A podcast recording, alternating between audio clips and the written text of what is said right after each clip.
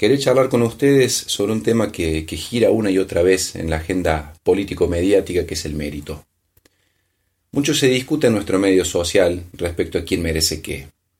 Si unos merecen los planes sociales, si otros merecen mejores salarios, si lo que aquel tiene es por mérito propio o ajeno. Incluso se plantea últimamente si nuestro país nos merece y no convendría irse a destinos que sean más acordes a nuestro mérito.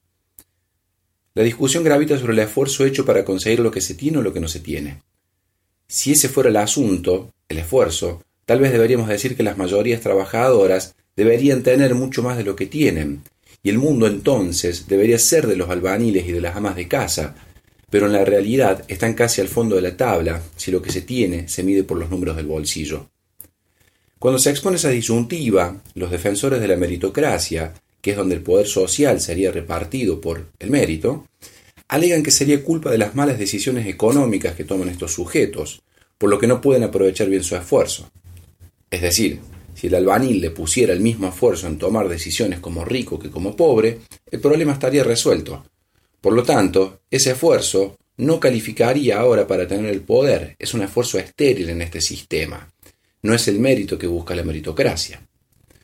Otra alternativa es pensar el mérito de quien emprende una y otra vez la tarea de sacar lo mejor de sí mismo sin importar la circunstancia.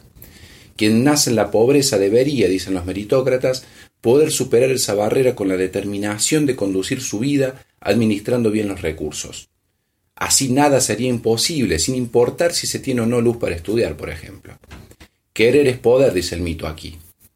De este modo, se concluye que la pobreza es un estado en el cual los sujetos desean permanecer, por eso aceptan planes sociales, porque les evitaría la fatiga del esfuerzo.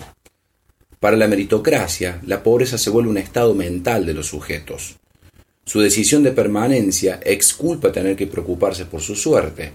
No es falta de empatía, dirán, sino que si no se quieren ayudar por sí mismos, menos podría hacer algo alguien más, más que tirarle unos pesos por la ventana. Un tercer argumento es la culpa del Estado, es el Estado quien obtura que el esfuerzo individual valga realmente. Pero la experiencia del gobierno de los CEOs, el macrismo, tira la banquina este argumento. Los únicos ganadores fueron los que ya siempre habían ganado y nadie más.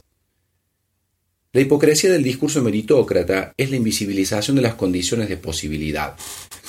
Quienes suelen defenderla suelen no poner en la balanza los esfuerzos que ocurrieron a su alrededor para su éxito familia, comida, estudios sin trabajo, color de piel, género, empresas hechas, capital social y cultural para una buena agenda de negocios. Eso dicen no entra en el mérito, porque son herencias que no tienen la culpa de haber recibido. El cinismo corre a parejas con la crueldad, decía Prometeo. El problema, creo, no es el mérito como tal, porque este es un impulso positivo si no implica una visión unitaria ni economicista. El asunto político serían tal vez dos cuestiones. Primero, que esa noción debería tener una visión de comunidad, no egoísta. El mérito es siempre social, no puede ser a costa de nadie, como lo ha hecho creer una lógica que quiere poner a ganadores versus perdedores. Segundo, que hablar de mérito debería exigir una discusión sobre las condiciones de partida. ¿Qué mérito detenta quien se para en ventaja frente a las dificultades de otros? La situación de crisis pandémica visibiliza esta polaridad al extremo. Mientras el esfuerzo del sistema sanitario, de seguridad, policial, docente, de comedores barriales para defender lo colectivo, es decir, la salud, la vida, la educación, la seguridad y la distribución, y que hoy llega a niveles nunca vistos en su esfuerzo, en la vereda del frente, la del hiperindividualismo, se desata una campaña de protección de los más aventajados y de desprestigio de lo que significa vivir y trabajar en este país. En números, en el segundo trimestre, mientras crece el desempleo y la pobreza, el 10% más rico de la población aumentó la concentración de la riqueza de 16 a 19 veces más ingresos que el 10% de la base de la población. No obstante, entre los sectores concentrados pululan notas y comparaciones de las vidas idílicas en otros países. Cualquier destino vale, cualquier destino es mejor. Prima, por supuesto, la simplificación y el sesgo informativo. Un periodista se pregunta ¿por qué no podemos ser como Bélgica?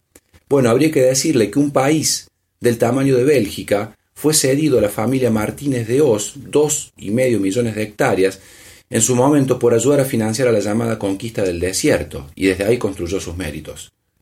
¿Por qué no podemos tomar de modelo a Japón? Bueno, mientras Japón es un país con una burguesía fuertemente nacionalista, en Argentina, mientras tanto, la dictadura cívico-militar extranjerizaba el manejo de la economía, luego el menemismo vendería el Estado a los capitales extranjeros, y finalmente el macrismo festejaría tener cuentas offshore en paraísos fiscales para evadir al Estado argentino. Tres gobiernos que endeudaron masivamente al país para mantener ese sometimiento y financiar sus actividades privadas.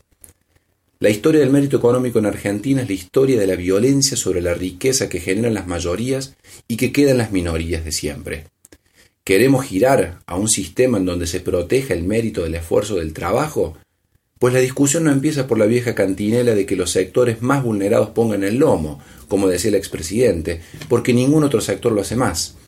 De hecho, de la masa de impuestos que se recaudan en el país, apenas el 0,6% corresponde a bienes personales de esa riqueza, de esa 10% eh, más rico, y el 55% lo constituye el impuesto a las ganancias que pagan los trabajadores y, y el IVA, que es lo que pagamos todos.